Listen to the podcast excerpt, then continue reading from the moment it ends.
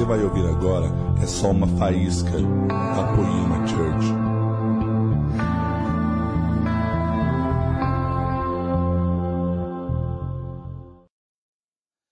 A todo mundo, boa noite.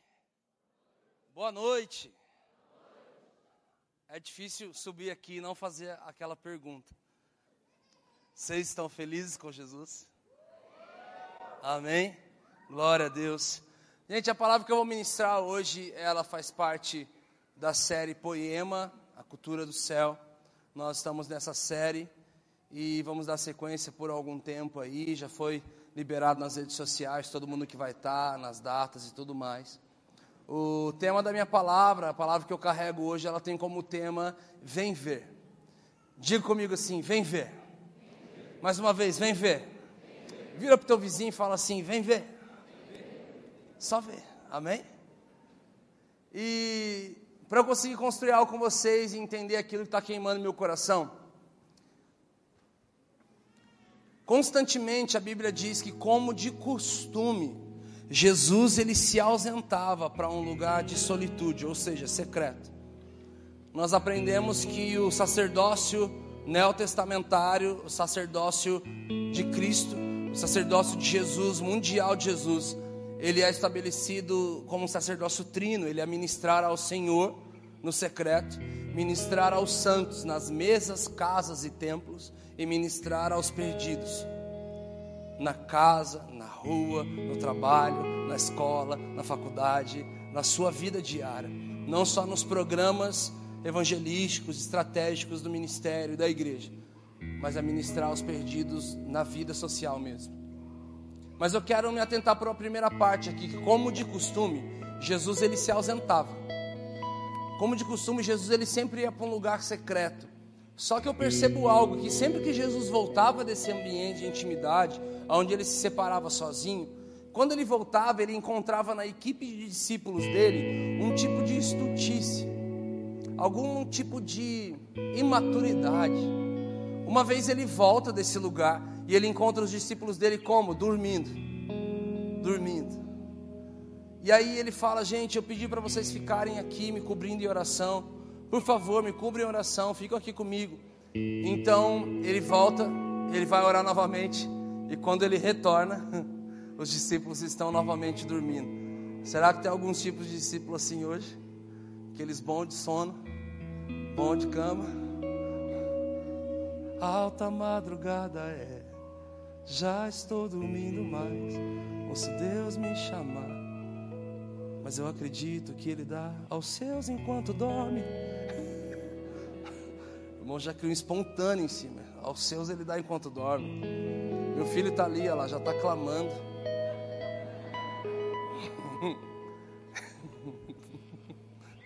Ele nasceu e eu falei, filho, você veio da eternidade.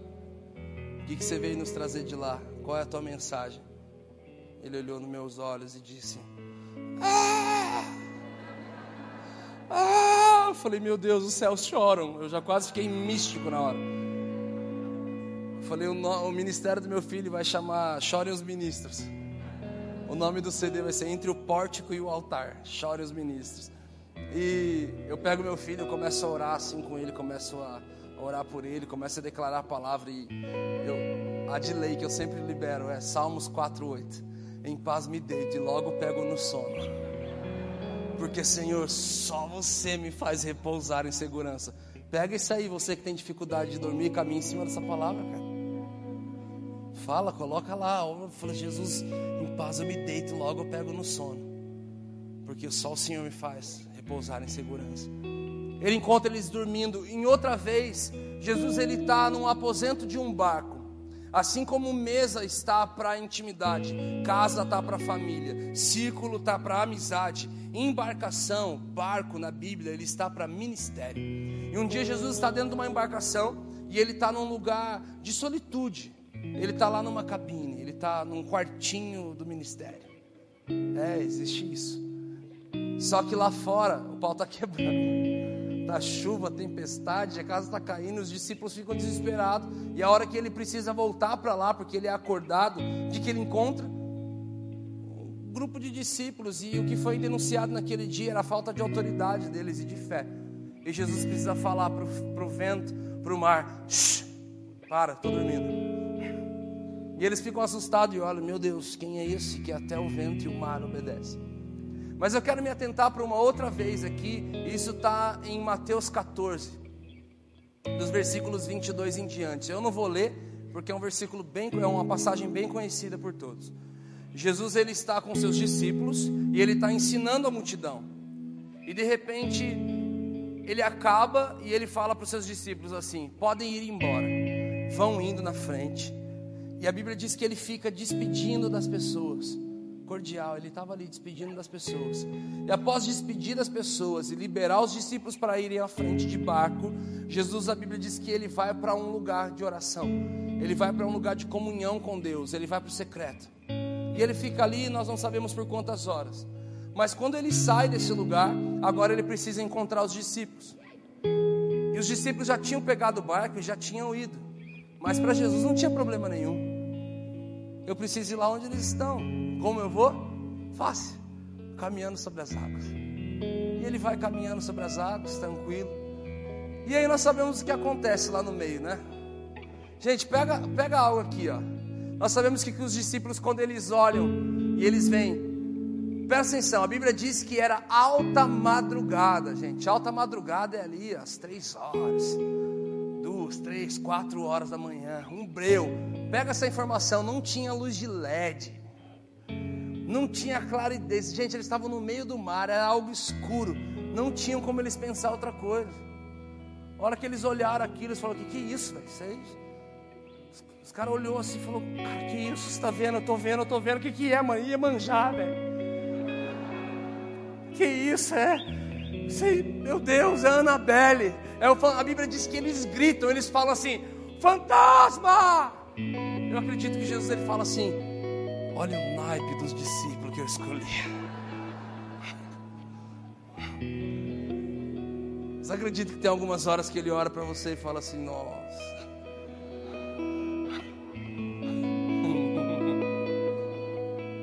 Olha.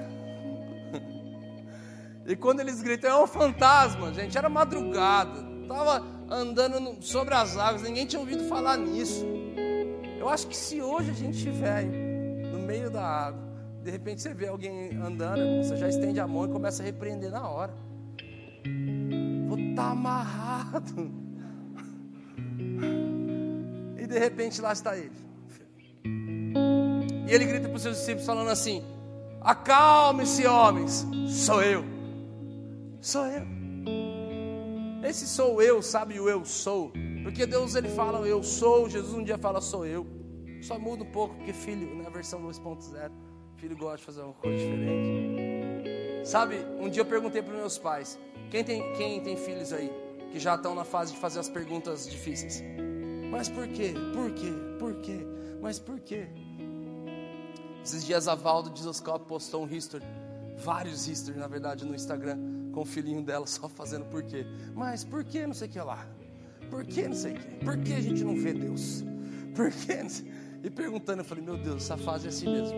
Eu lembro que quando eu, eu tinha uns oito anos de idade, nove mais ou menos, eu fiz uma pergunta para o meu pai: Pai, o que significa eu sou?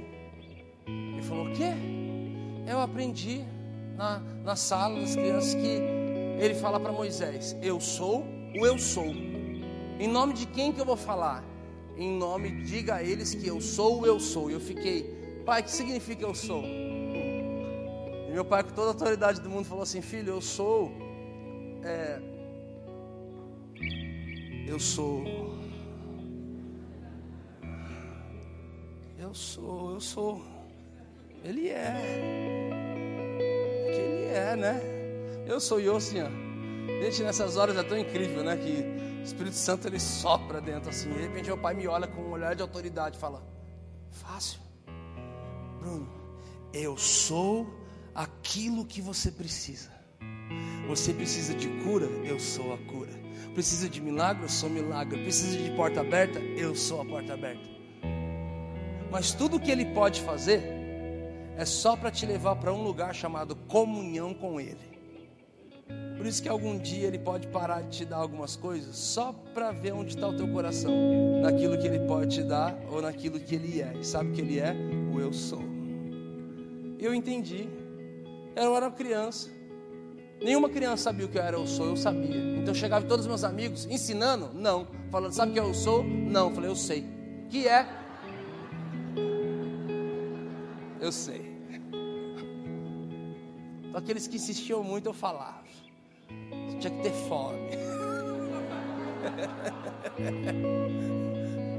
então lá estou eu, entendendo que eu sou. Jesus fala aos seus discípulos: acalme-se, homens, sou eu. Presta atenção, queridos, e quando eles não conseguem ver, por que chama vem ver, mas eles não conseguem ver porque é alta madrugada, mas eles conseguem ouvir, e daqueles doze homens, um daqueles que ouve, reconhece a voz, é Pedro, automaticamente ele faz uma pergunta: Senhor, então se és tu, me deixa ir até aí. Ah. Gente, já parou para perceber quanta fome e sede Pedro tinha? Espera aí, queridos, entenda uma coisa: nós já estamos calejados de saber a história, a diferença da igreja Marta e a igreja Maria. A igreja que está na cozinha trabalhando para Jesus e a igreja que está na sala, aos pés dele, buscando intimidade. Aquela que está só trabalhando, uma hora pega mal com quem só quer intimidade. E aqui não tem a ver com trabalhar ou não trabalhar. Ela chega em Jesus porque se não trabalhasse, gente, se pessoas não trabalhassem, estava uma bagunça aquele estacionamento. As luzes aqui estavam apagadas, as contas não estavam pagas, esse lugar não estava aberto. Isso é papel de Marta, é aqueles que trabalham, então não existe perigo nenhum em ter esse papel. O perigo da história toda aqui é trabalhar para Jesus aonde ele não está. Jesus estava na sala, Marta estava na cozinha. Todo mundo aqui que é casado, ou todo mundo que tem mãe, todo mundo que tem família, sabe a diferença da voz de um cômodo para o outro. Filho, quem aqui nunca entregou algo errado para a mãe? Quem aqui nunca ouviu da mãe? Filho, oi, traz o secador para mim. Falou, quê? Secador para mim. Você fala, demorou. Você aparece lá com o secador. Ela fala, o que, que é isso, menino? O secador que você pediu.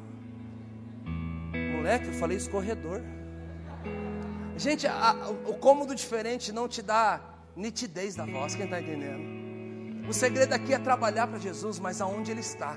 Presta atenção, um dia a transição de fome e sede era de uma cozinha para uma sala. Só que um dia a transição de fome e sede era de dentro de um barco para um lugar onde ninguém estava. Naquele dia Jesus não estava dentro do barco, querido. E alguém que estava dentro dele queria o suficiente para chegar onde ele estava. Só que para ir aonde ele estava, era necessário pisar onde ninguém tinha pisado.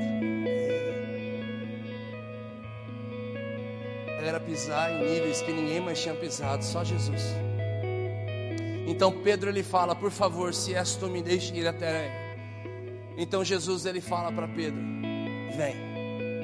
E Pedro vai. Ele caminha. E agora começa a minha palavra, onde eu acredito que aonde Pedro caminha, nós aprendemos muitos princípios que têm a ver com a cultura do céu. Eu acredito que o andar sobre as águas significa caminhar sobre três princípios de uma cultura do céu. E a primeira coisa que eu acredito que Pedro anda naquele dia, ele caminha, diga comigo assim, no sobrenatural. Vamos lá, igreja. Cultura do sobrenatural. Gente, natural está aqui, é a vida que muita gente leva. Ele acorda de manhã, ele toma o seu café ou não, ele vai para o seu serviço, ele tem a sua carga horária, ele tem o seu horário de almoço, ele tem o seu horário de saída, ele sai, ele pega o filho na escola ou não, alguém pega, ele volta para casa, ele janta, ele assiste alguma coisa e depois ele dorme e depois no outro dia volta novamente. Ou ele sai para vender, ou ele sai para comprar, ou ele sai para investir, ele sai para organizar, ele sai para administrar, ele sai para procurar emprego. Fala da rotina natural de uma pessoa. Sabe que é o sobrenatural? É estar além disso. É além do natural. É caminhar no sobrenatural. E, gente, o sobrenatural ele não é uma cultura da terra, ele é uma cultura do céu. O sobrenatural não é uma manifestação genuína da terra, mas sim do céu. Só o céu pode permitir que o sobrenatural aconteça, porque a terra se manifesta de uma forma muito natural. E caminhar no sobrenatural, querido, significa isso. Presta atenção, por que, que essa palavra chama vem ver? Porque um dia João Batista ele está ensinando seus discípulos e ele está falando assim: eu ensino, eu batizo vocês com água de arrependimento, mas virá aquele que vai batizar vocês com espírito e com fogo. Pouco depois, quem vem lá distante? Jesus. E ele vira para os seus discípulos e aponta e fala assim: Eis que lá vem o Cordeiro de Deus que tira o pecado do mundo. A Bíblia diz que dois de seus discípulos deixa ele falando eu não sei se eu faria diferente. Eles deixam João Batista falando. E sabe o que eles vão fazer? Eles vão seguir Jesus. Eles vão atrás de Jesus. Um desses discípulos chama André. Eles vão atrás de Jesus, eles começam a perseguir Jesus, querido. E não tem como você perseguir Jesus e ele não te encontrar. Não tem como você perseguir Jesus e ele não perceber e ele se voltar para a tua direção. Ah, eles estão perseguindo Jesus. De repente, no meio da caminhada, Jesus vira para eles e fala assim: Por que, que vocês estão me seguindo? Não tem como você querer perseguir Jesus, você tem esse coração. É impossível, querido. Um dia eu fiquei imaginando como devia ser irmão de Jesus, nascer de Maria também. Como devia ser seus irmãos naturais, Jesus. Será que se nossa devia ser incrível? Depois eu parei para pensar, eu falei, eu não sei se seria tão incrível assim não. Como assim, Bruno? Já pensou brincar de esconde-esconde com Jesus na infância? Jesus, tua vez. Não, tem, tem. Lá vou eu. Nem saía do lugar, já falava assim: tá embaixo da cama, tá em cima da árvore, você tá atrás, embaixo da carroça. Pode sair só na revelação, irmão. Jesus, que mão que tá? Fala, se eu falar que tá na outra, eu estou mentindo. Não existe pecado em mim. Não tem como, gente. Vai seguir Jesus e não vai ser percebido? Vai ser. Um dia um homem estava perseguindo Jesus, ele chamava Saulo. Ah, a gente sabe o que aconteceu. Queridos, presta atenção. A Bíblia diz que eles começam a perseguir Jesus e eles são notados. Jesus fala assim: O que, que vocês querem? Por que vocês estão me seguindo? E a resposta deles é incrível. Eles falam assim: É que nós queríamos saber como é que você vive, queremos saber como você come, queremos saber como você anda. A gente quer saber como é teu dia a dia. Sabe qual é a resposta de Jesus? Ele só responde assim: ó. Então, vem ver. Vem ver. Eles vão ver. E aqui existe um, uma lacuna na Bíblia que não falam o que eles viram. Só falam que eles passaram aproximadamente de 5 a 6 horas com Jesus. E sabe como eles saíram de lá? Eles saíram queimando. Sabe por quê? Porque é impossível você gastar de 5 a 6 horas com Jesus e não sair queimando. Eles saíram queimando de lá, eles saíram louco de lá. André vai na direção do irmão dele. Sabe quem que é o irmão dele? Simão, Pedro. Ele vai na direção do irmão dele, ele fala: "Tato". Meu irmão, Pedro, você não acredita, Simão? Quem que a gente conheceu? Quem? Quem que estava aí? Você não acredita? Nós conhecemos o Messias aquele que os profetas profetizaram lá atrás, nós acabamos de gastar um tempo com ele, ele já está aqui na terra. Sabe que Pedro responde? Ele fala assim: cadê? André aprendeu, sabe a resposta dele? Vem ver. Vem ver, Pedro. Vem ver. E sabe o que, que ele viu? Ele viu um homem que em Lucas 5, em Lucas 5, Jesus ele pede o barco de Pedro emprestado. Barco Pedro e seus amigos eles já tinham tentado pescar a noite inteira, não tinha dado certo. Eles viam que a multidão estava apertando Jesus.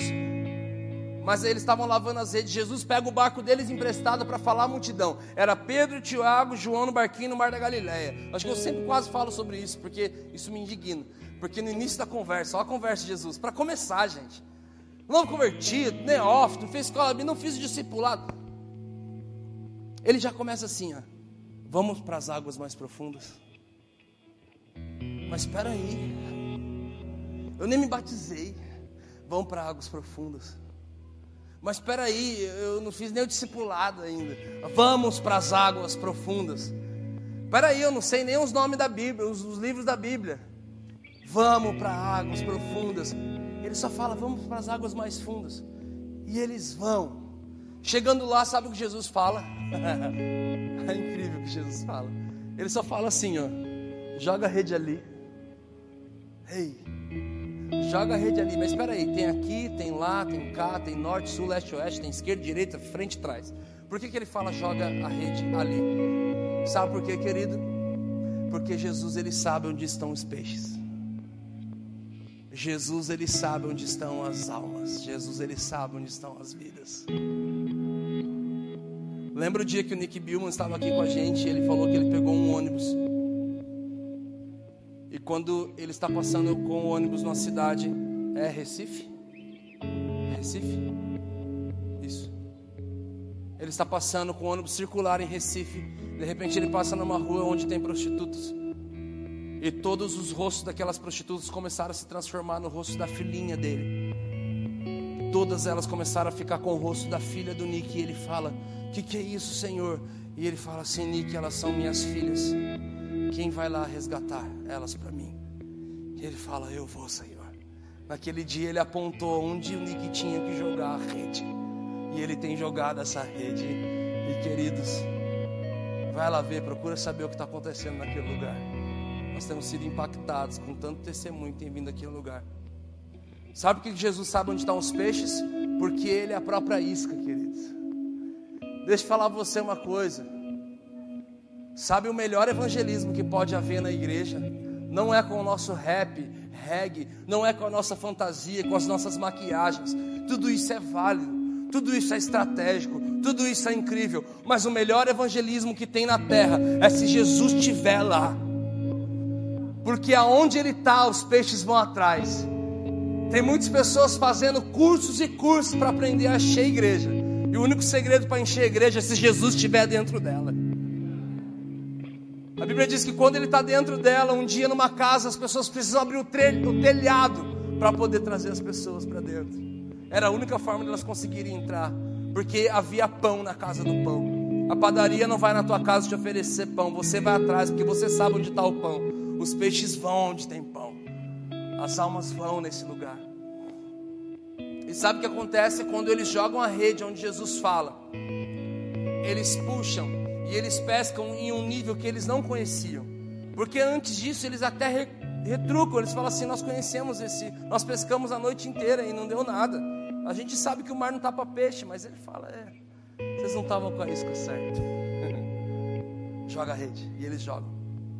E quando eles puxam, a Bíblia diz que vem tanto peixe, tanto peixe, que o barco deles quase afunda.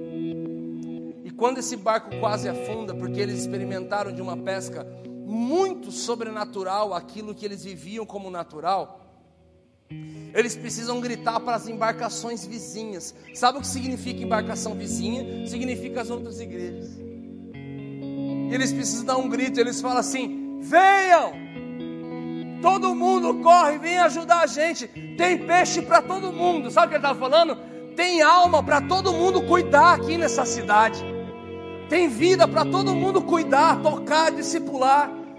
Queridos, o dia que as igrejas da nossa nação descobrirem, da terra descobrir isso, sabe vai acabar? Com as brigas, com tanta coisa que tem acontecido. Porque tem peixe para todo mundo cuidar nessa cidade. Amém? Então, quando eles estão lá nesse ambiente, a Bíblia diz lá para o verso 10 ou 11 do capítulo 5 de Lucas, que Pedro ele olha assustado para Jesus. Olha pra, apavorado. Sabe que dia é esse? O dia que você descobre que Deus é Deus. O teu primeiro encontro com o sobrenatural. Quem lembra disso? Quem lembra da sua primeira experiência sobrenatural? Cada um foi de uma forma um dia que alguém chega e começa a falar toda a tua vida, você fica, os caras sabem, velho, os caras sabem. Outro com nível mais hard disso, que é as irmãs do coque.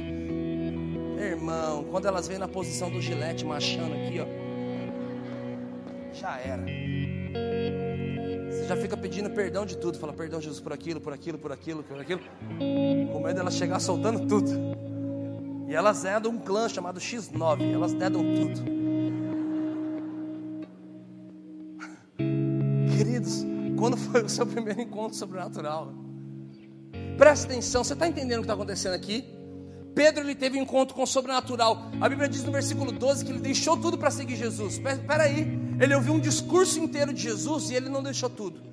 Jesus estava no barco dele, ele deixou tudo. Mas quando ele tem um encontro com o sobrenatural, ele olha para a vorada e a Bíblia diz que o Senhor, naquele ambiente sobrenatural, Jesus libera a palavra de destino para ele e fala: Pedro, eu quero fazer isso de vocês, só que com almas. Eu quero tornar de vocês pescadores de almas.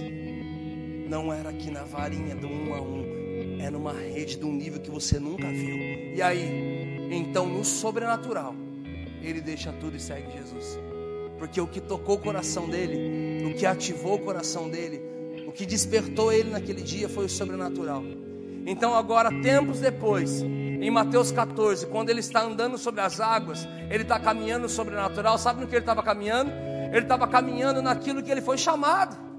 Ele estava tendo um convite de falar assim: vem, vem e permanece naquilo que você já fazia, permanece na forma que eu te convidei, permanece na forma que eu te chamei. Olha que a palavra do Senhor fala aqui em Colossenses 2,6. Ora, assim como recebestes Cristo Jesus, andai nele.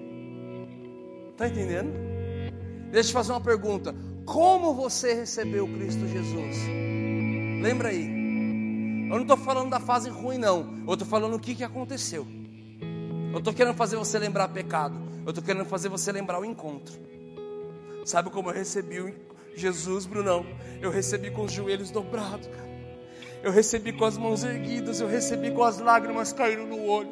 Eu recebi com a maleca caindo na boca. Eu recebi no Fire Refine. Eu recebi com a cara no chão. Eu recebi prostrado. Eu não conseguia parar de chorar. Tá bom lembrou como você recebeu Jesus? A segunda pergunta é: você tem andado da forma que você recebeu Jesus? Ainda tem lágrima nos seus olhos? Ainda tem joelho no chão? Ainda tem mão erguida em redição? Você caminha com a mesma fome e paixão, com as mesmas lágrimas, conforme você recebeu Jesus. Sabe que Pedro está ouvindo naquele dia? Andai da forma que você recebeu Ele. E queridos, o convite aqui não é para ter experiências sobrenaturais, que é incrível, mas tem pessoas tendo isso em várias coisas. Você não precisa só estar tá numa, só estar tá servindo ao Senhor para ter experiência sobrenatural. Tem muita coisa, de muita manifestação de fogo estranho que acontece coisa sobrenatural, mas a cultura do sobrenatural do céu. Queridos, o convite aqui não é para você viver de experiências mas é um convite para você viver um estilo de vida. Cada um aqui tem o seu chamamento, cada um aqui tem a sua forma que teve o um encontro. Sabe, queridos, eu nasci na, na, eu nasci num lar cristão. Eu nasci debaixo de princípios cristãos, segundo a palavra. Só que há três anos atrás eu recebi um dos maiores alinhamentos tão singelos, mas que fez algo tão forte dentro de mim e da, as pessoas que caminham comigo. Um dia que o pastor Leandro falou para mim assim, cara, não viva de oferta. Eu já estava full time no ministério, eu já estava viajando pela nação, não dava mais para conciliar qualquer outro tipo de trabalho com aquilo que eu estava fazendo. Eu tinha me separado, tinha sido separado para isso. Então ele falou assim, cara, não viva de oferta, não viva de agenda, não viva do ministério, não viva de convites. Eu falei, eu vou viver do quê? Ele falou assim: viva pelo poder da sua semente. É tão fácil ministrar isso aqui nessa casa. Só que por onde a gente passa e eu falo sobre isso, a hora que acaba o culto, a maioria das pessoas vem perguntar: como que é esse super seed? Me explica como é que é isso. Como assim as pessoas dão as coisas para os outros? É.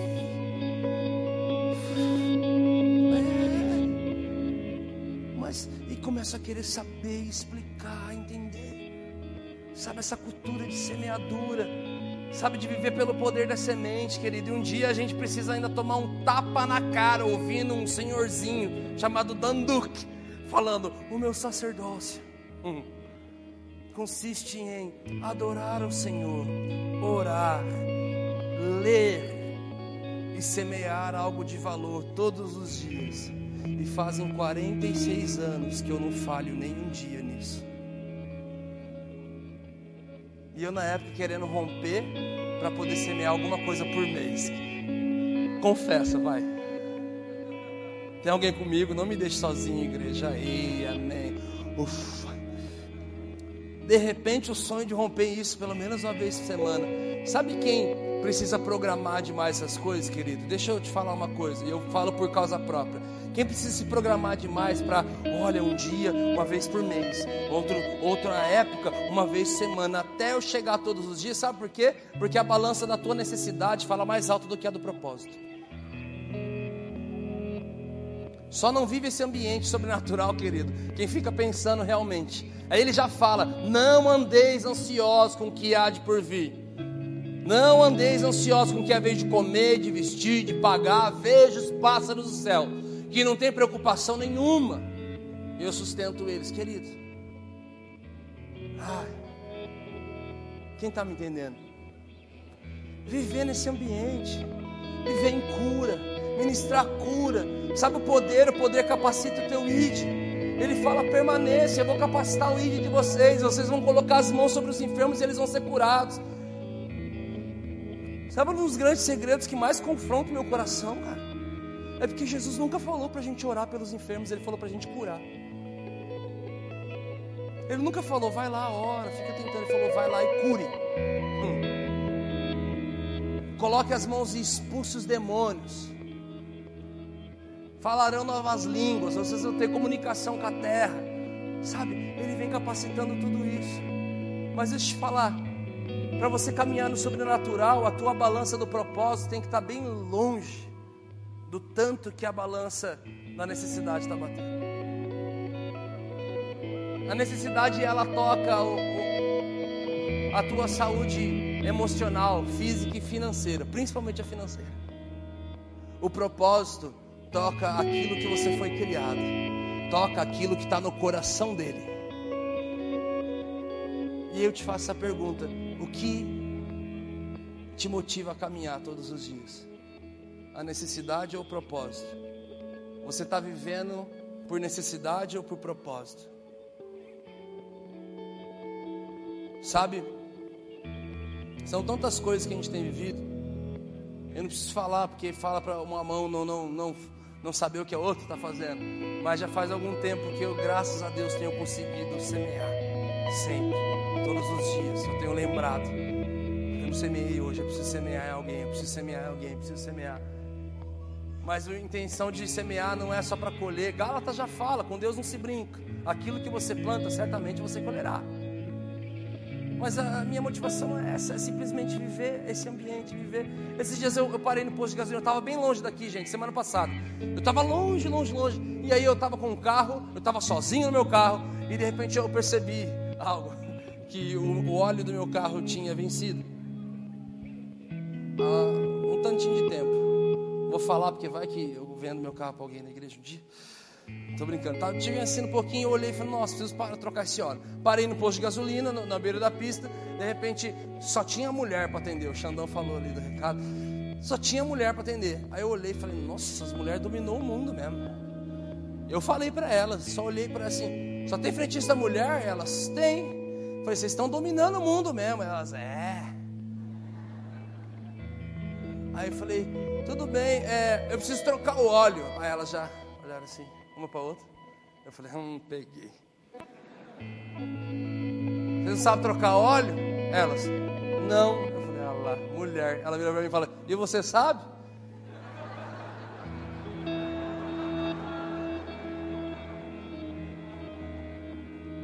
Quase que eu perguntei, onde é a reclamação do cliente? O cliente tem que ter razão onde eu aprendi. Ela, eu, eu também não sei. Ela é, então a gente precisa de um homem aqui, né? Então tá bom. É, é um posto que tem no interior chamado Ofensa. E é uma rede. E lá elas foram chamar um homem. Que triste.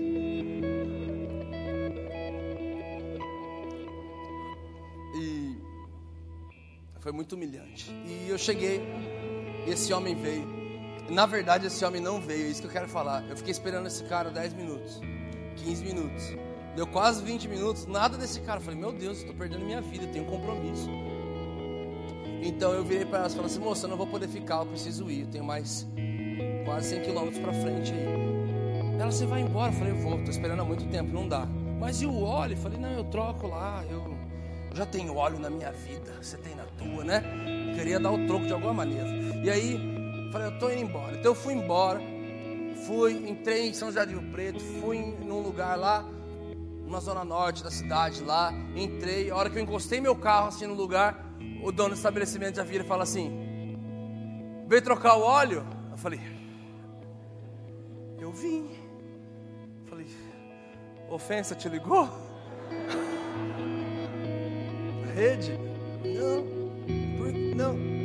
É, sobe aqui o carro dele, sobe aqui o carro dele, faz tudo aí que você vai fazer. A hora que acabou, eu fui lá acertar. Falei assim, irmão, fala aí quanto que é, aquela alta dele falou assim, sabe como é que eu sabia que você ia trocar o óleo? Eu falei, não, tava pingando, tinha alguma coisa, tava fumaciando, barulho tava estranho. Ele falou assim, na hora que você apareceu com o carro ali, o Espírito Santo falou para mim assim, ele veio trocar o óleo e a conta dele já tá paga, porque ele tem semeado. Eu falei, uau, eu queria trocar de carro também.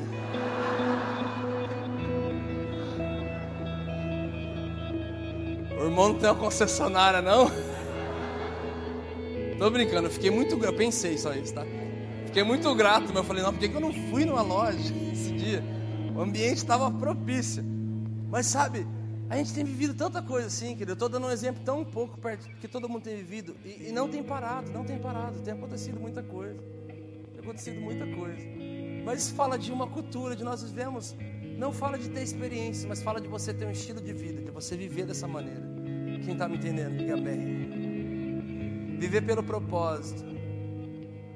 Sabe de uma coisa?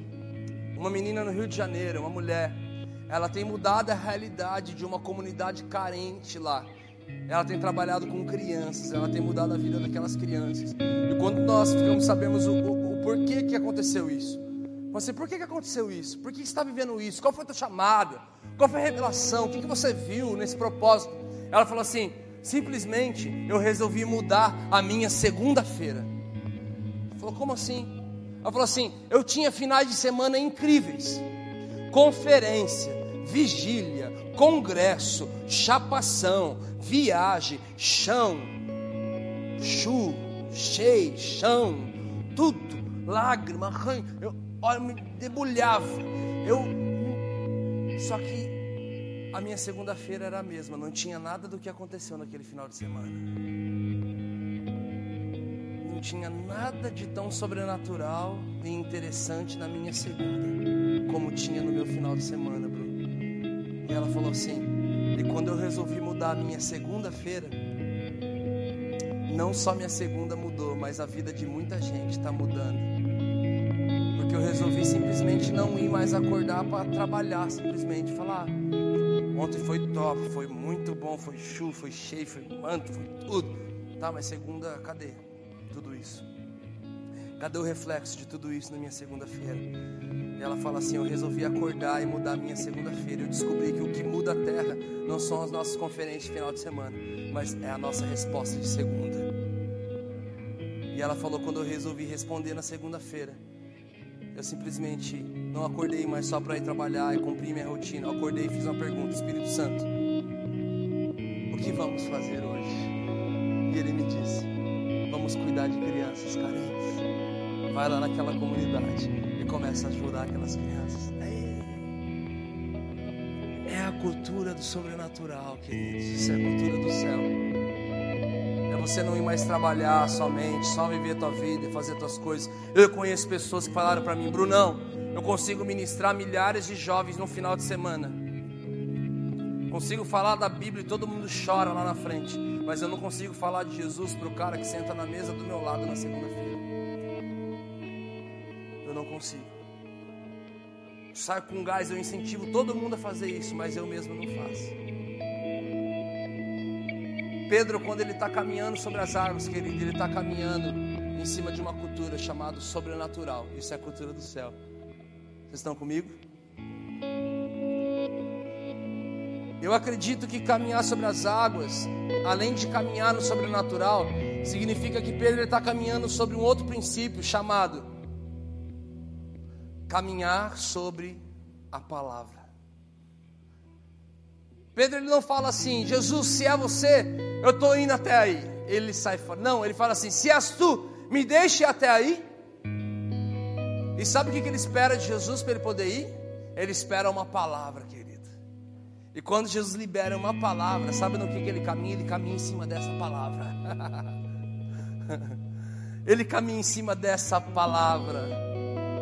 Ele caminha em Efésios 5, do 25 ao 27, fala do respeito do noivo para com a noiva, mas fala: purifique ela com a água que é a palavra. Caminhar sobre as águas fala de você andar sobre uma palavra. Deixa eu fazer uma pergunta: qual a palavra que você tem caminhado em cima dela? Qual a palavra que Jesus liberou para você caminhar em cima dela?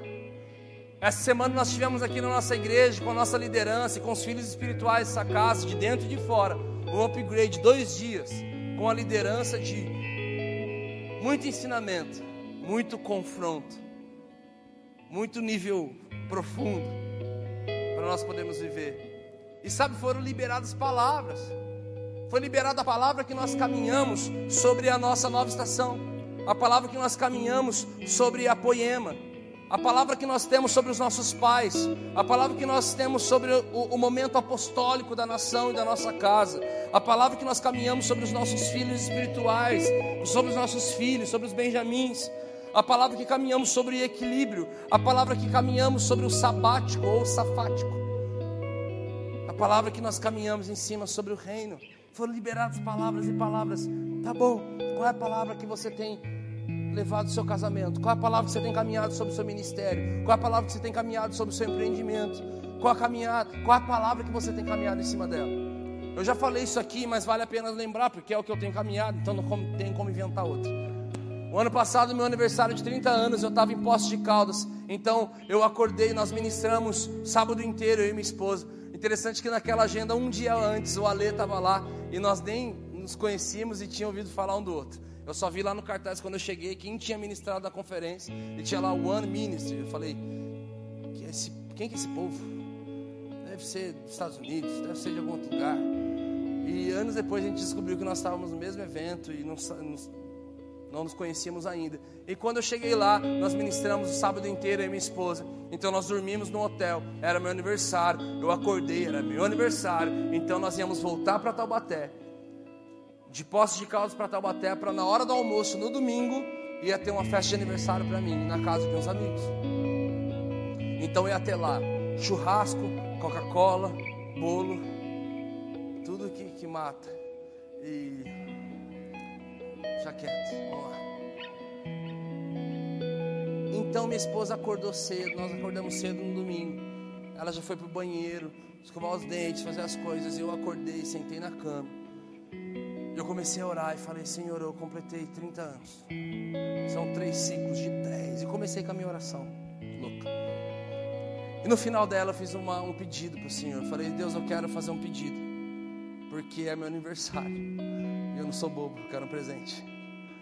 E o presente que eu quero é: eu quero uma palavra. Eu quero uma palavra para eu caminhar em cima dela.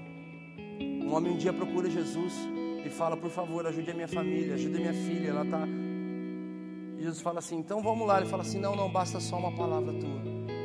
Eu sei que ela vai ser curada. Ele fala assim: Nem no meu povo eu vi alguém com tanta fé como você, nem entre nós. Então eu falei, Senhor, libera uma palavra para eu caminhar em cima dela. E a palavra que ele liberou para mim foi: Bruno, proteja o seu sacerdócio, proteja o seu secreto, proteja. Talvez essa palavra proteja para você é uma palavra bem simples. Tá bom, proteger, já entendi. Mas deixa eu te explicar, eu era um menino, eu cresci sendo uma pessoa que essa palavra proteção, ela tinha um peso muito forte dentro de mim.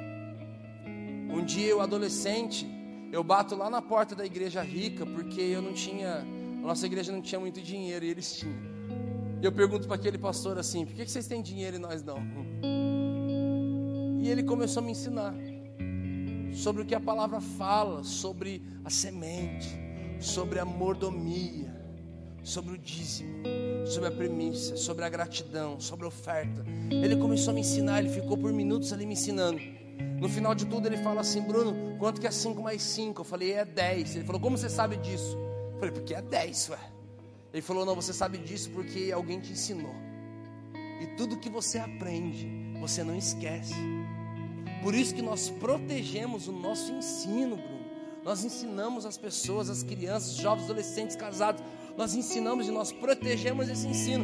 Então eu cheguei na minha igreja pilhado, falando com os meus amigos, pastor, vamos proteger o ensino, vamos proteger, vamos proteger. Aquilo não tocava o meu propósito naquele momento, tocava minha necessidade. Eu só queria trocar de bike, pegar uma de 18 marchas. Eu queria uma bike melhor. Mas sabe, eu comecei a aprender princípios sobre aquilo. Um dia eu preciso virar para um pastor meu e falar assim: por favor, vamos proteger o culto de jovens, não dá mais.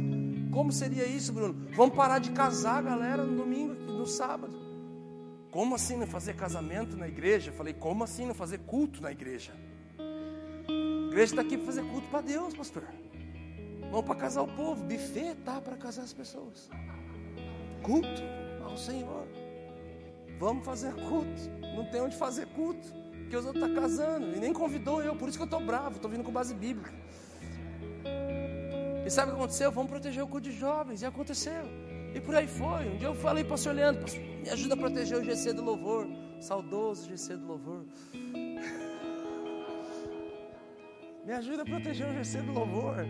Toda terça-feira, às 9h20, o que você precisa? Que você pare de falar esse horário, pastor. Sério, sério. E sabe, tá bom, vamos ajudar a proteger. E foi um tempo muito bom, saudade.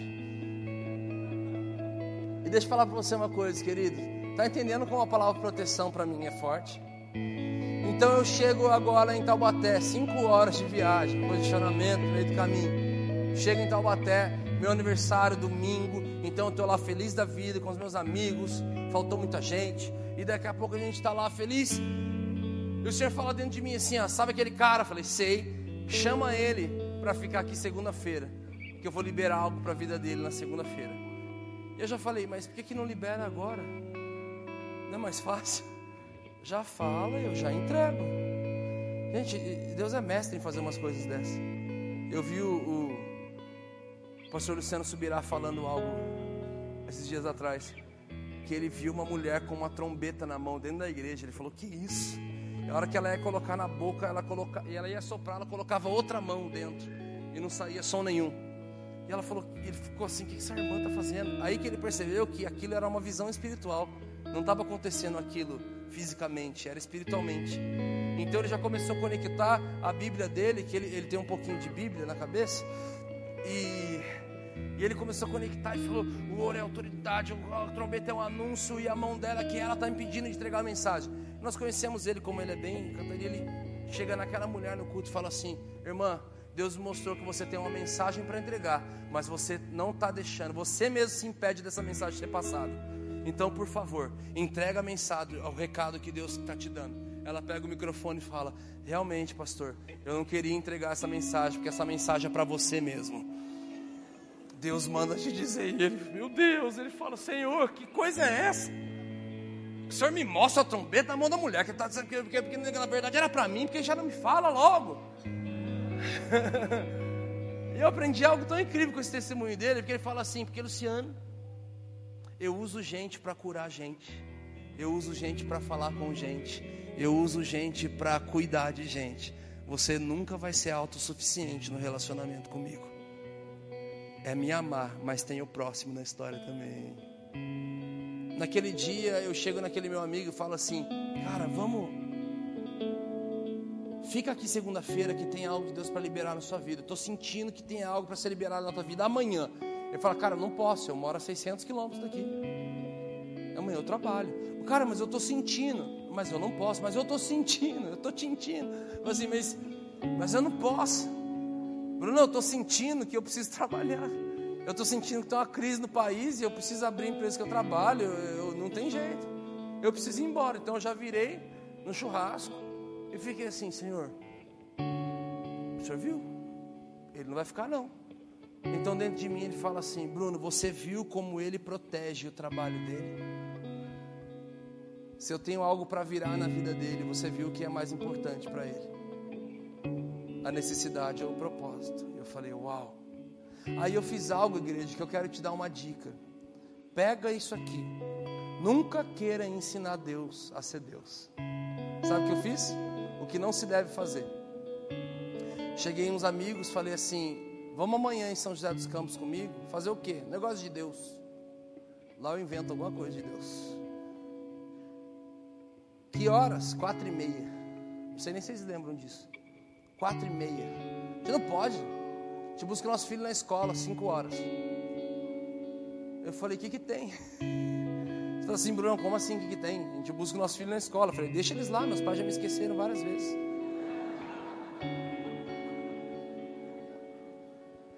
Eu falei assim, Bruno, ele tem dois anos.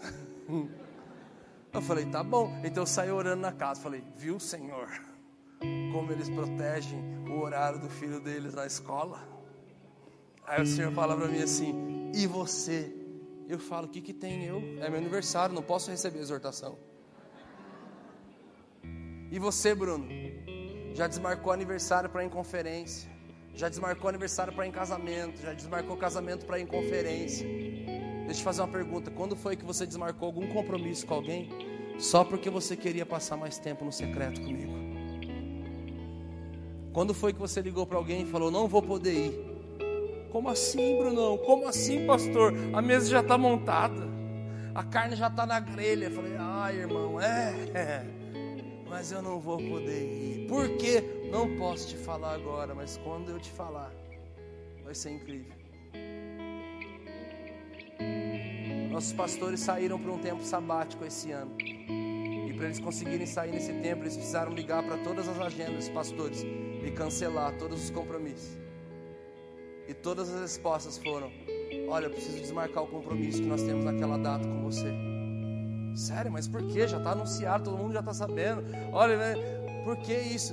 Porque nós estamos indo ficar um tempo no secreto com o Senhor. E a gente não sabe quando a gente sai de lá. Sabe a resposta de todos os pastores? Deus, cara. Quando você voltar, me fala como é. Meu Deus, eu preciso fazer isso. Por favor, me ensine. Constrangidos, com o mesmo desejo. Naquele dia, o Senhor liberou algo dentro de mim e eu comecei a aprender algo. Eu comecei a aprender que Judas ele não só traiu Jesus, mas Judas ele recebeu 30 moedas para dar acesso aos guardas aonde Jesus estava. E aonde Jesus estava, ele estava no secreto, ele estava no Getsemane, ele estava no jardim da oração. Nós vamos te dar uma quantidade de prata para que você entregue Jesus, mostre aonde ele está. 30 moedas de prata foi o valor que Judas vendeu o seu lugar secreto. Qual é o valor que nós temos vendido o nosso?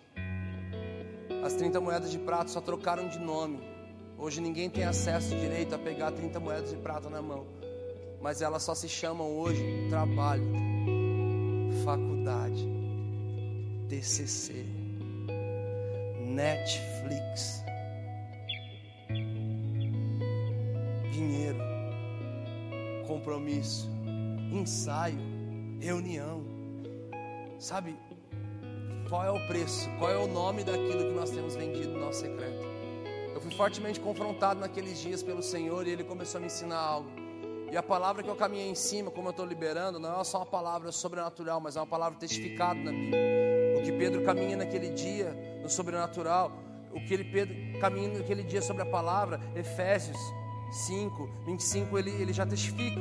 O que, eu, o que eu recebi na palavra do Senhor naquele dia é testificado em Êxodo 40, versículo 2. E lá diz assim: Pegue a arca da aliança, coloque no canto da tenda do encontro, onde eu me encontrarei com você, e a proteja com um véu. E a hora que eu leio aquilo, eu falo: proteger a arca com um véu. A arca que um dia usar toca nela e ele é fulminado. A arca que um dia do propiciatório dela, nos intervalos dos anjos e das asas, dos joelhos e das asas sai a Shekinah e os ministros e sacerdotes não conseguem funcionar. Uma glória que desabilita o funcionamento de todo mundo numa casa e eles recebem o cabode, o peso da glória de Deus. O que que um véuzinho vai proteger uma arca, Senhor? E ele diz para mim assim: é isso, filho. Bruno, é isso. A tua proteção é tão pequena perto do que contém no teu secreto, perto do que contém no seu sacerdócio. E quer que eu te diga uma coisa? Sabe o que essa história de Pedro nos ensina? Porque todo mundo sabe o final da história aqui, que uma hora Pedro afunda. Sabe a realidade aqui? É que sempre que ele libera uma palavra para você caminhar em cima dela, vai vir outra coisa para te impedir de continuar caminhando nela. Eu sou impedido quase todos os dias. Eu sou forçado quase todos os dias a não ir para esse lugar. Eu sou forçado quase todos os dias a não caminhar sobre essa palavra. Eu tenho uma, uma palavra para o meu casamento. Eu tenho uma palavra para minha finança hoje. Eu tenho uma palavra para o meu ministério extra local. Eu tenho uma palavra para o ministério de louvor dessa igreja. Eu tenho palavra. O Senhor tem liberado isso. Queridos, Pedro ele caminha no sobrenatural. Pedro ele caminha sobre uma palavra. E Pedro ele caminha. Agora eu estou chegando no final. A terceira, o terceiro princípio e cultura que Pedro caminha, além dele caminhar na cultura do sobrenatural, além dele caminhar na cultura que é a palavra, sabe que eu acredito? Que Pedro ele caminha, sabe no que? Gênesis 1 diz que no princípio Espírito de Deus pairava sobre a face das águas. O que que pairava? O Espírito. Sabe caminhar nas águas significa também um princípio e uma cultura de você caminhar no Espírito. Andar no Espírito, querido. E deixa eu fazer uma pergunta: você tem andado no Espírito? Você tem andado na carne? O botão da tua carne está fácil de acionar na segunda-feira? Porque está fácil ser espiritual no domingo. E a segunda? E a terça? E a quarta? Não tem a ver, nunca teve a ver com quantos dias nós vamos na igreja durante a semana, mas sempre teve a ver durante quantos dias da semana nós continuamos sendo a igreja. Tá fácil assim acionar o teu velho homem, tá fácil assim acionar a tua carne, tá fácil assim te tirar do espírito. Uma buzinada no trânsito, um pisar no calo, um topada com o dedinho na quina da cadeira, alguém falando mal de você, devendo para você, você devendo para ele. Está fácil assim tirar do espírito.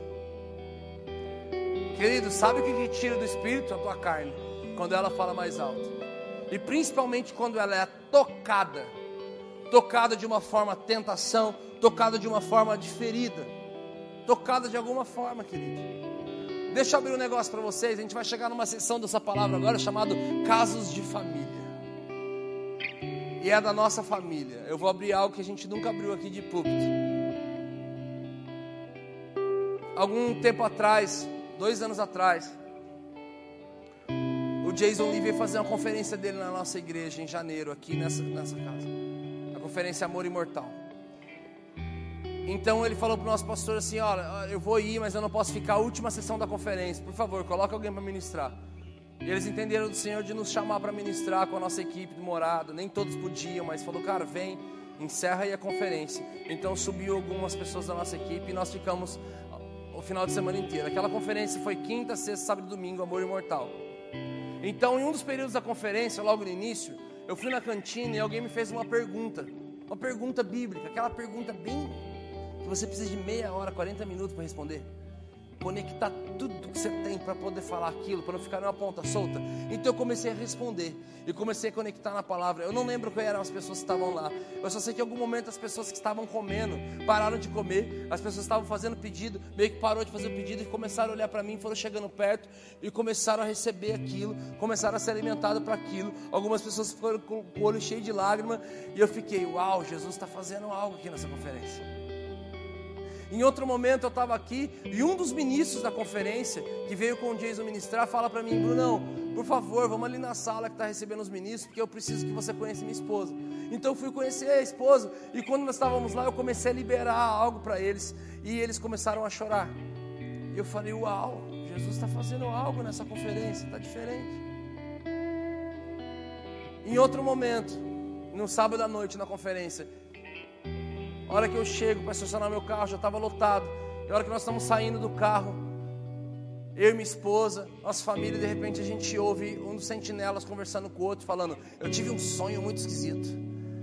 Cara, tive um sonho esquisito, eu não, não consegui interpretar, ninguém conseguiu. O que, que é isso? Minha esposa já olhou para minha cara assim, aquela, corre, corre, corre, que senão já era. Eu já fui fechar o carro e de repente não teve jeito. Eu já comecei a ouvir aquele sonho, já comecei a, a andar na direção dele assim. Eu já fui na direção dele, já comecei a ficar louco. Falei, irmão, esse teu sonho é muito profundo. Esse teu sonho fala disso e disso, disso na tua vida, fala disso no teu ministério. Comecei a interpretar o sonho dele. O Senhor começou a dar a interpretação do sonho dele. E depois eles começaram a conversar. Falou, cara, como que é isso? Interpretação? Como é que funciona isso? Porque é cravado exatamente isso. Eu nem lembrava de coisas que você falou aí e tal. E começou. E a hora que eu saio de todo esse ambiente, eu estou entrando na igreja, passa uma fileira de pastores ali no corredor. Pastor Leandro Barreto, pastor Henrique Prado, pastor Henrique Ladentim. Eu já pastor, mas não pastoreando aqui no presbitério da casa, não reconhecido como pastor da nossa igreja. Eu era alguém que estava aqui na igreja, já ministrando, fazendo. De repente eles passam e o Leandro está com um olho que eu já tinha ouvido falar, que falava para mim: o dia que você vê com o com o olho três metros para fora, prepara. E eu vi. Eu falei: nossa, tá esquisito, o olho dele tá para fora. Será que ele está bem? Então eles me levam para uma salinha. E a gente entra na salinha. Então, três pastores com, com uma, contra um pastor, eu. E eles falam assim. E o Leandro simplesmente vira para mim, com todo o carinho do mundo, e, e puxa uma faquinha assim paternal e fala assim: Cara, o que, você está pensando que você é? Eu falei: Meu Deus, o que está acontecendo?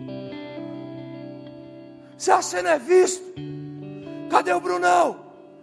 Está na cantina, cadê o Brunão? Está na salinha, cadê o Brunão? Está no estacionamento, você está de brincadeira. Que isso, cara? Você não é visto, ninguém de fora chegou tão longe com a gente, tem chegado tão longe, mas você não tem levado as coisas a sério. Você quer vir com as bagagens você trouxe de fora, você tem que começar. O pastor mais amoroso da igreja, Henrique Prado, estava com uma foice. O pastor mais organizado da igreja, Henrique Ladentim, estava com uma metralhadora. O Leandro, gente, precisando Transformers. Era três, irmão. Tá, tá, tá, tá, tá. Eu vou abrir aqui, de verdade. Eu fechei minha mão, cara. Eu fiquei assim, meu Deus, o que está acontecendo, mano? Esses caras vão bater em mim. Falei, eu acho que no, no eu dou conta se ele não vier pro lado espiritual. O Henrique Prado é grande. Do lado eu dou conta fácil, só para ele ficar louco se ele estiver vendo. Ele tinha que estar aqui. Seria mais legal. E eles começaram, querido, minha carne começou a gritar, meu olho começou a lacrimejar, minha mão começou a fechar, eu fiquei louco. Falei, que isso? Eu comecei a orar dentro de mim e falava, Jesus, por que, que eles estão fazendo isso comigo? Cara, eu estava interpretando, interpretando um sonho, estava respondendo uma pergunta, estava entregando uma palavra. Eu estava fazendo a tua obra. A Marta falando, gritando. Estava lavando louça.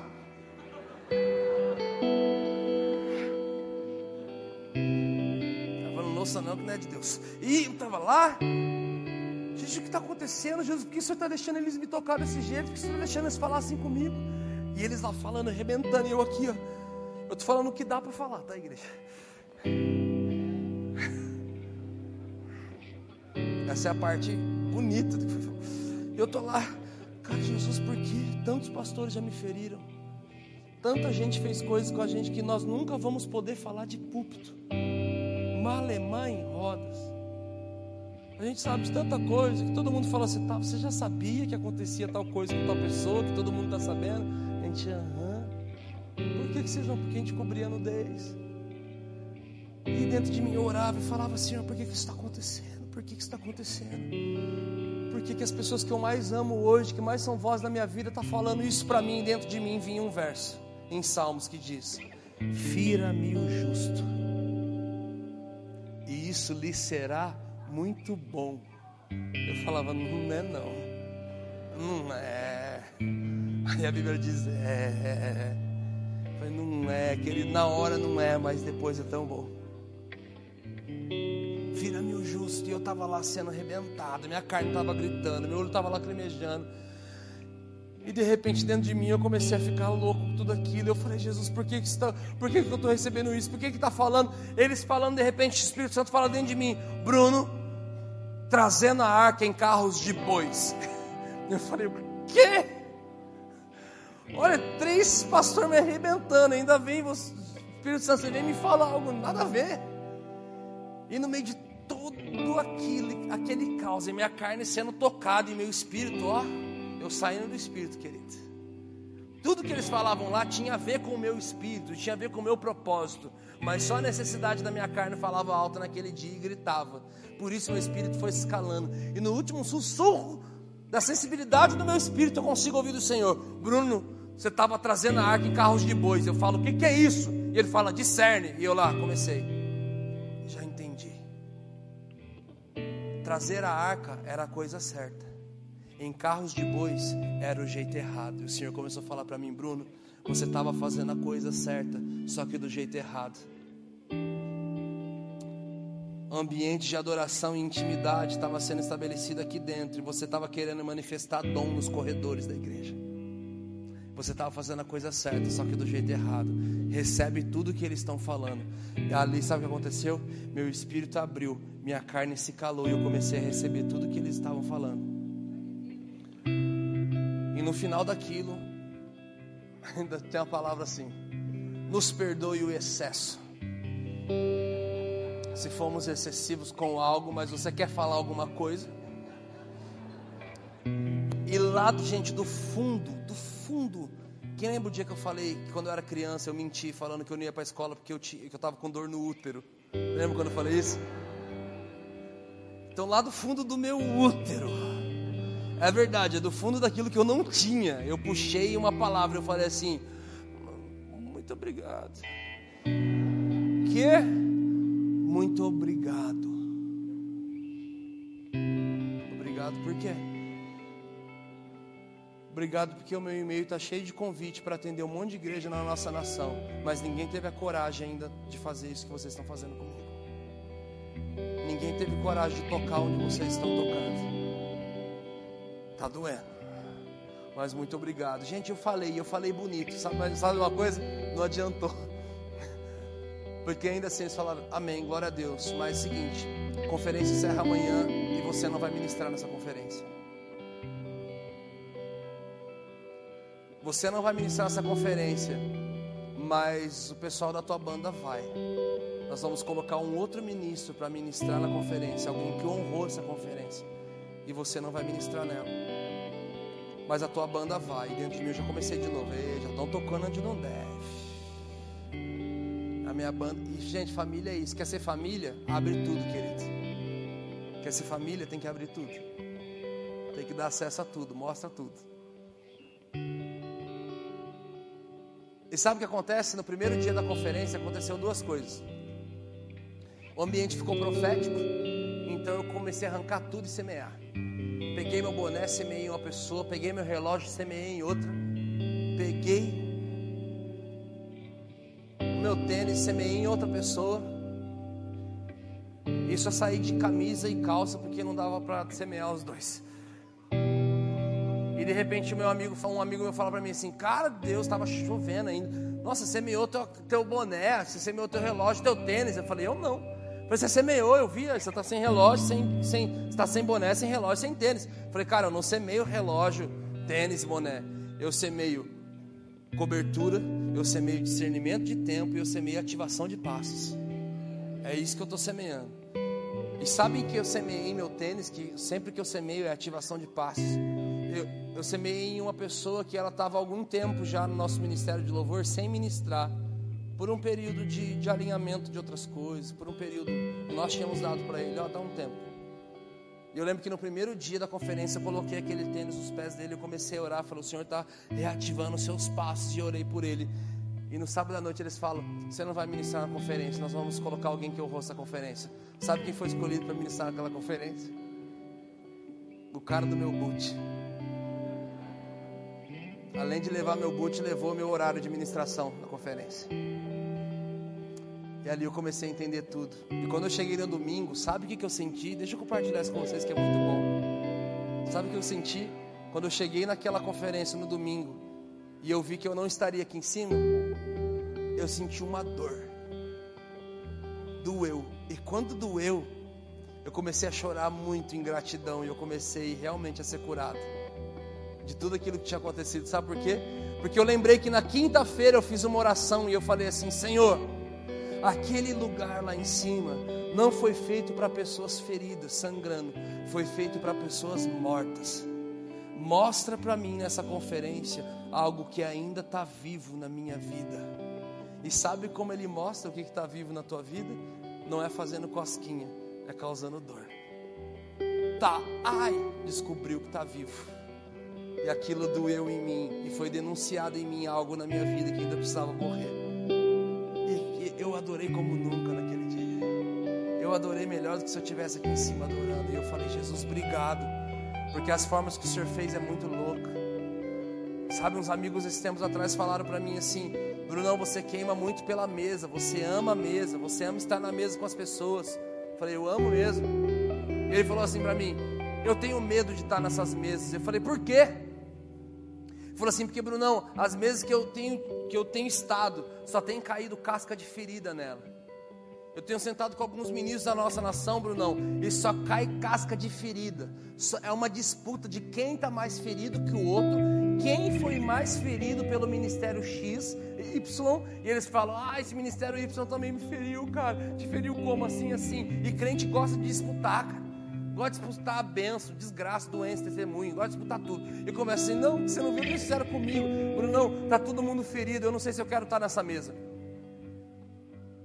E sabe onde eu chego com isso, querido? Porque um dia talvez um justo te feriu, mas um dia talvez um injusto te feriu. E quer que eu te fale uma coisa? E daí? E daí? Como assim, Brunão? E daí? Isso aí quase acabou com a minha vida. Isso quase acabou com o meu ministério. Isso quase acabou com a minha finança. Isso quase acabou com o meu emocional. Quase acabou com o meu sacerdócio. Quase acabou com o meu relacionamento quase acabou com o meu casamento, Brunão, como você me fala uma coisa dessa? E daí, querido, daí que você foi ferido.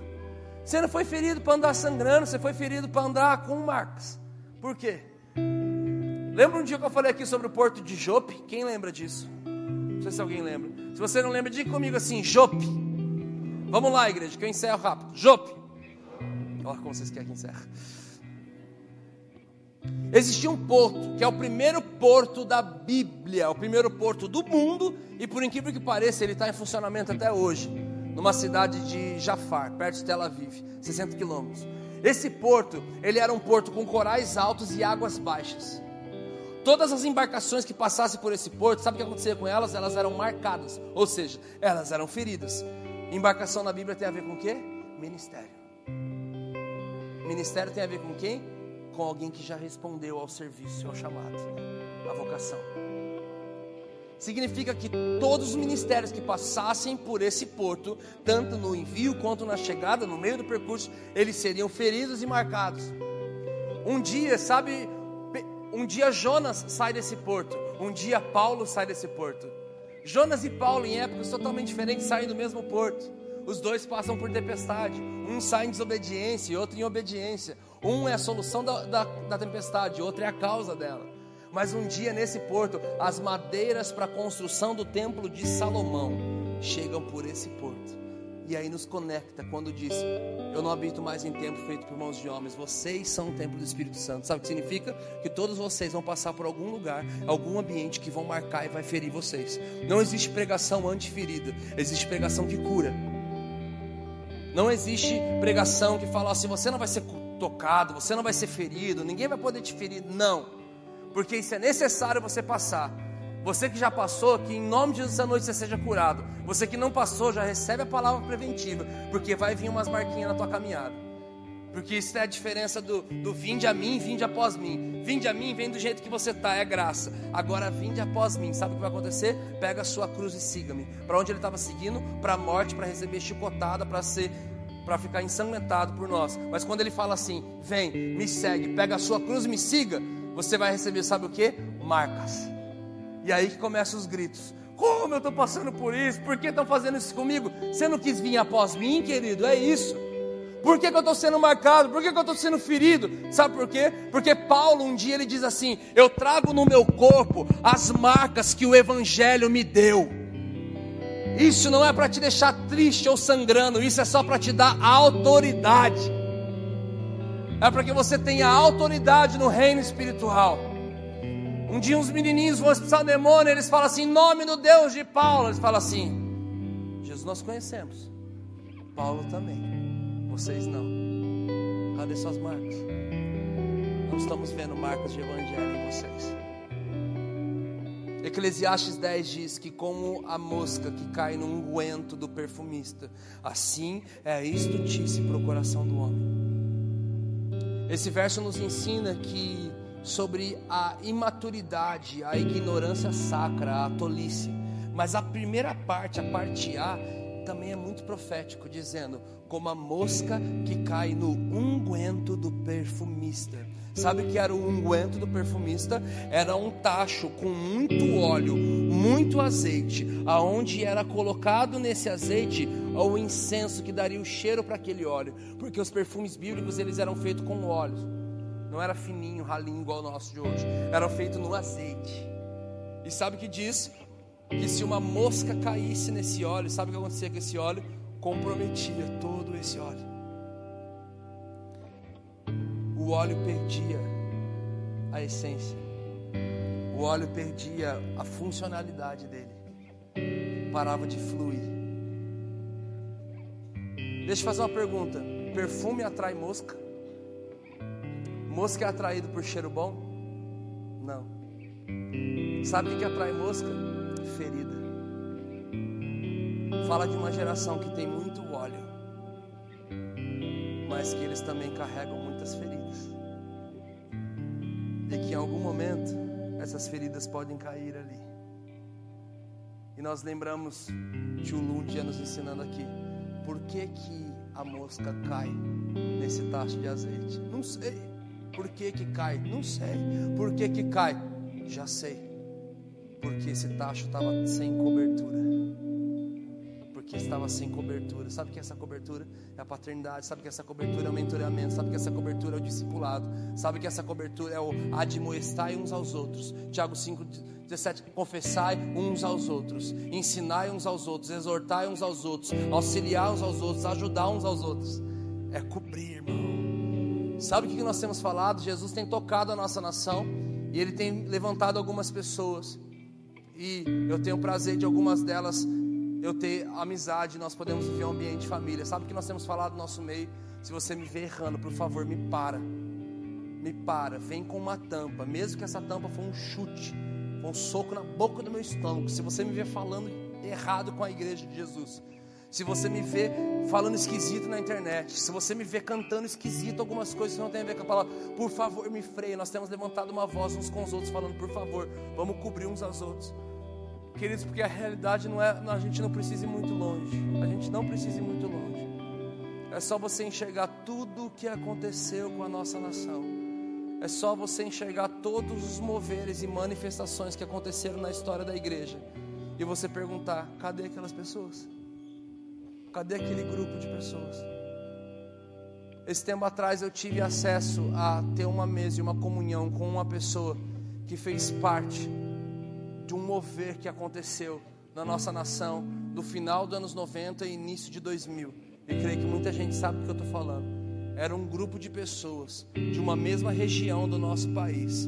E eles ativaram a nossa adoração, eles ativaram o profético, eles fizeram muita coisa. Eu perguntei para essa pessoa: me diga algo. Um dia vocês estavam juntos na, na mesma mesa, sim. Eu perguntei para ela assim, mas quando o primeiro deles começou a sair e se perder, vocês foram e falaram ou vocês ficaram nessa mesa e falaram: Allah está se perdendo? Ela olhou para mim e falou: Nós fizemos, as pessoas fizeram isso. Eles só olharam e falaram: Allah está se perdendo. O que apontou o dedo depois foi ele que se perdeu.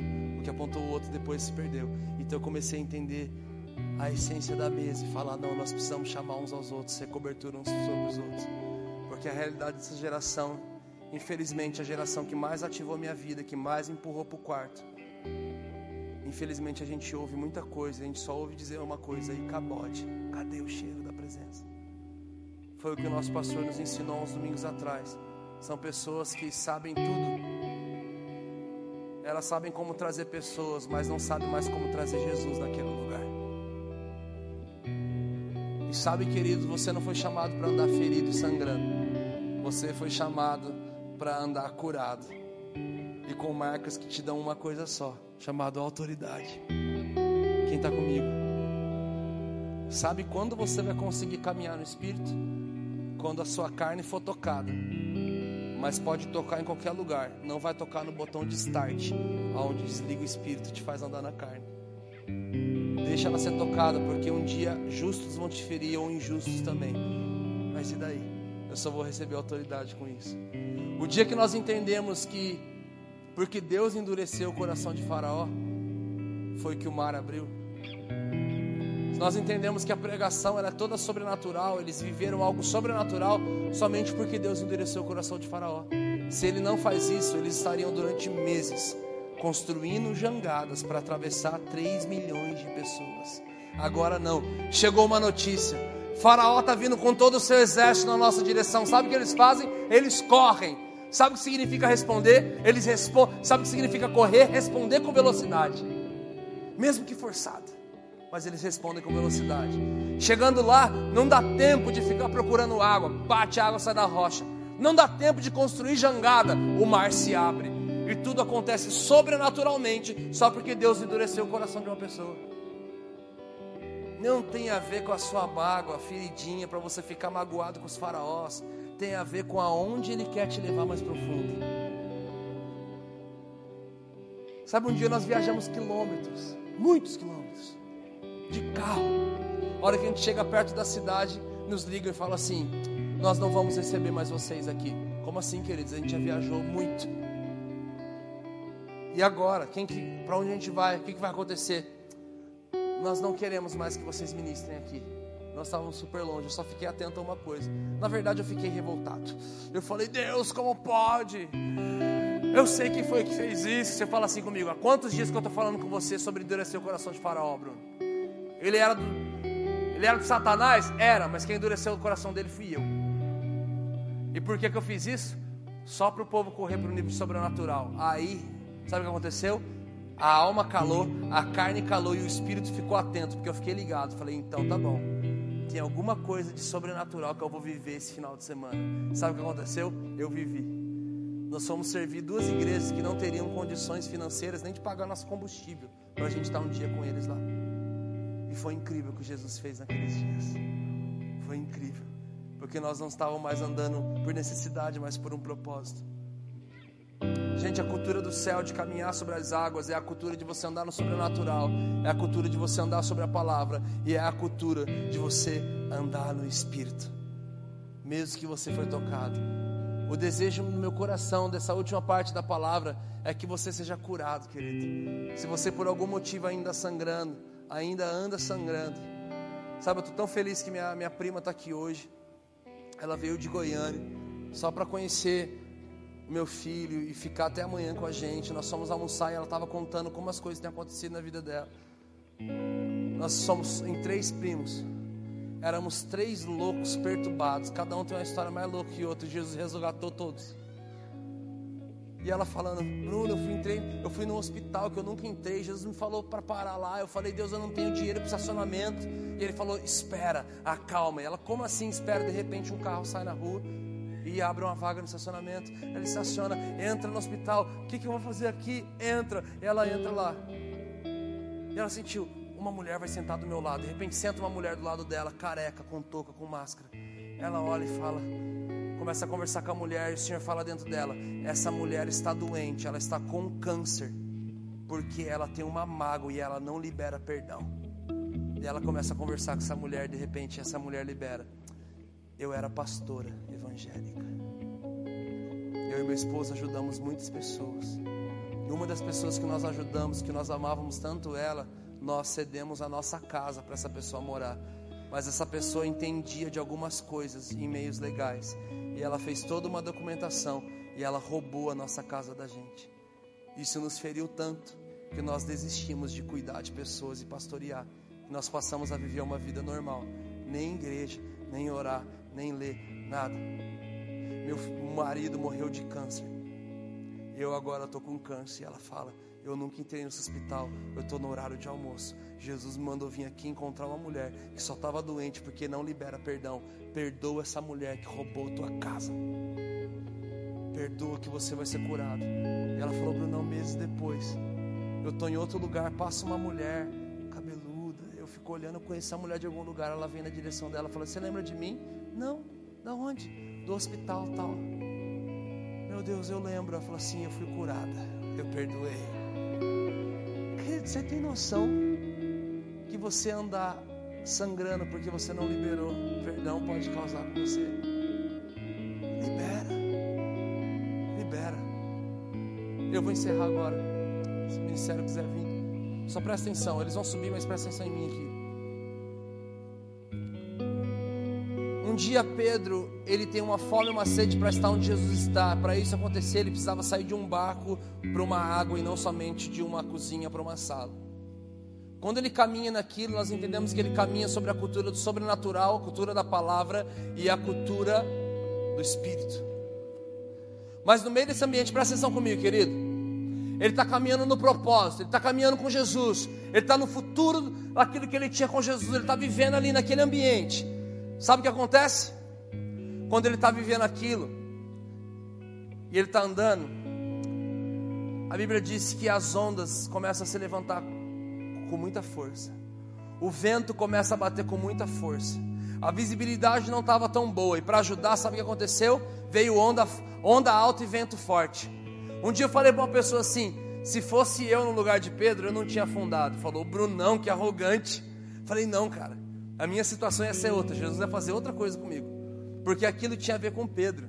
Presta atenção, querido. Qual tinha sido a profissão de Pedro antes de ser discípulo? Pescador. Ele era dono de uma companhia de pesca. Agora pensa comigo. Quantas madrugadas na antiga vida de Pedro ele não estava no meio do mar? E sabe o que aconteceu? Onda alta, vento forte. E só uma coisa no coração dele: eu vou morrer. Quantos amigos naquela profissão ele já não devia ter perdido? Quantos amigos já não devia ter morrido naquilo? Quantas vezes naquele ambiente de onda alta, vento forte, ele ficava ali, só tinha certeza de uma coisa: eu vou morrer, a minha família vai ficar sozinha, eles vão ficar sem recurso, eles vão ficar sem nada. Quem está entendendo? Agora Pedro está caminhando no sobrenatural, está caminhando na palavra, está andando no espírito, e sabe o que, que vem? Vem algo lá do passado dele. Jesus permite algo do passado dele, algo do teu passado, vir levantar com uma força, só para ver uma coisa: se ele tem poder ainda, ou se você vai permanecer olhando para mim. Sabe por que, que o tema dessa palavra vem ver? Porque um dia Pedro ele ouve, vem, mas o que faz ele afundar é porque ele para de ver. O dia daquela sala foi o dia da minha onda alto, vento forte. Foi o dia que eu falei: Senhor, o Senhor sabe quantos pastores já me feriram, o Senhor sabe como aconteceu tantas coisas, mas só ficava com uma coisa dentro de mim: o que o Senhor quer me ensinar com isso? O que o Senhor quer me ensinar com isso? O que o Senhor quer me ensinar com isso? E quando Ele falou comigo, quando no meio daquela carne toda eu consegui só olhar para o Senhor, querido, o desafio aqui é de você obedecer, sabe o que? Ao vem ver, não para de ver. Não para de ver. Pode acontecer qualquer coisa, você não pode parar de olhar para Jesus. Pode vir coisa que tem a ver com o teu passado. A tua carne pode arrepiar, o teu coração pode bater forte, mas permanece olhando para Ele, falando: Eu não vou parar de te ver, eu não vou parar de te ver. Essas coisas não podem ser mais fortes, essas coisas não podem falar mais alto, elas não podem ter o poder de te distrair e fazer você parar de olhar para Ele fixados os meus, meus olhos no alvo. Eu prossigo para este lugar, queridos. Quero te convidar a se colocar em pé nesse momento, nós vamos orar.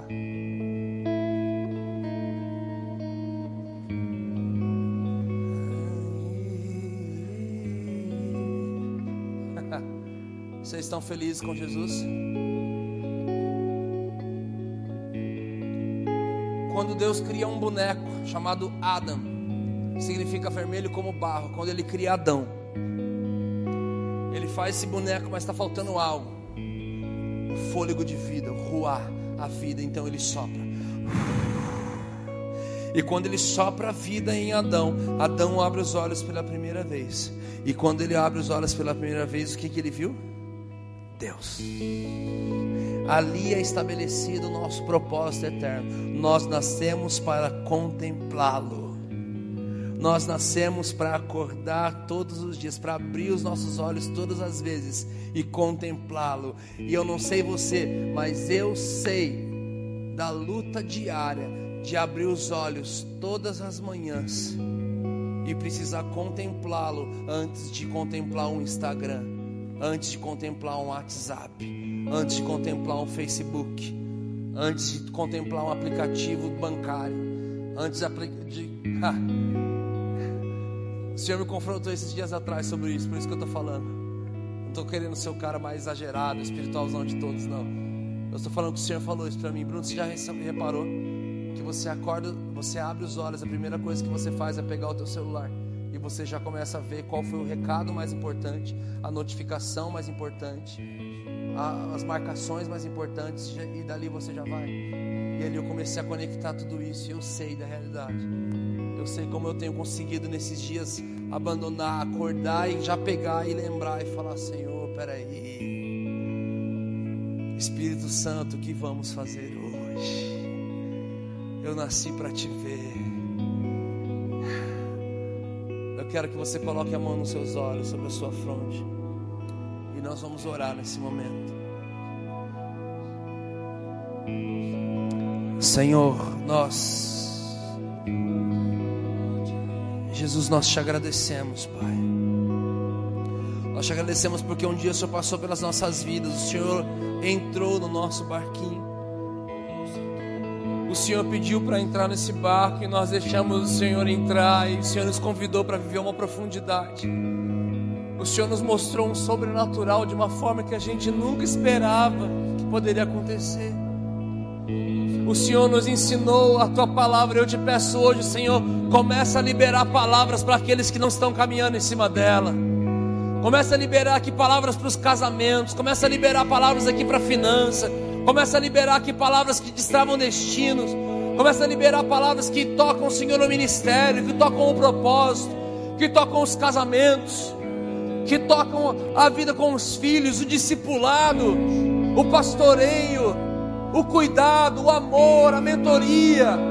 Libere palavras, Senhor. O Senhor tem liberado a palavra, falando: vem, vem, não para. Conforme você me conheceu, continue andando do jeito que você me conheceu.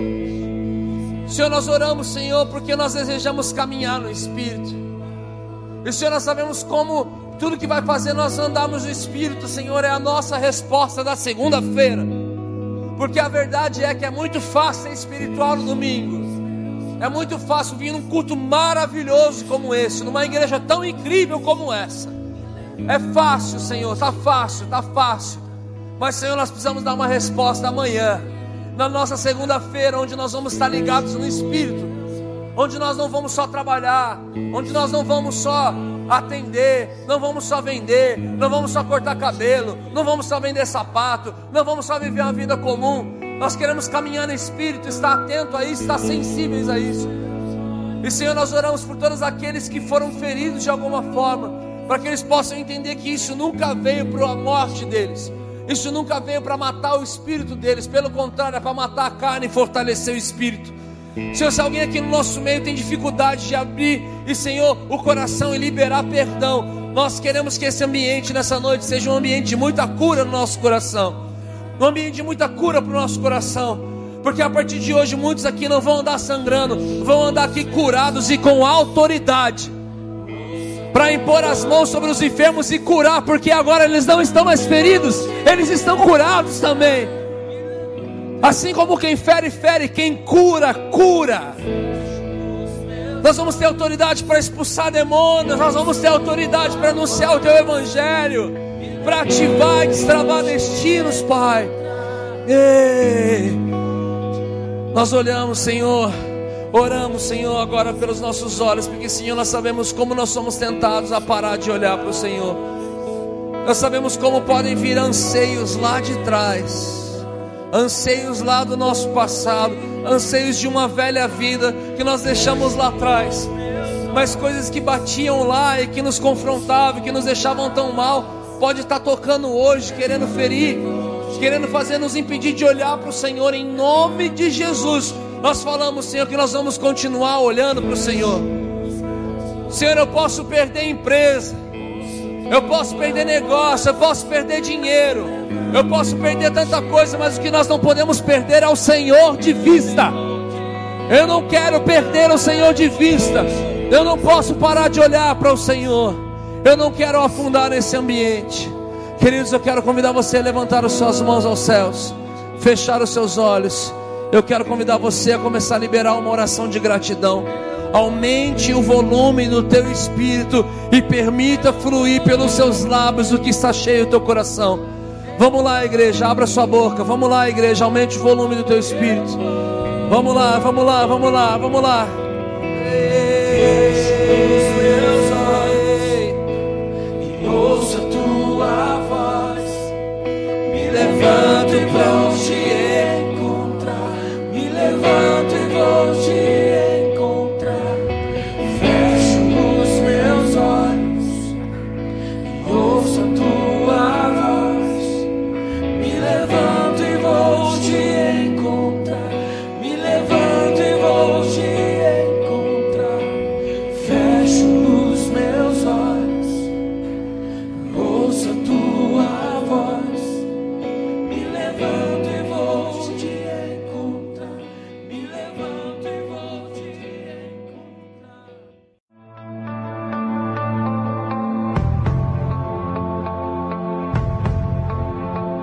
Acabou de ouvir uma mensagem da Poema Church.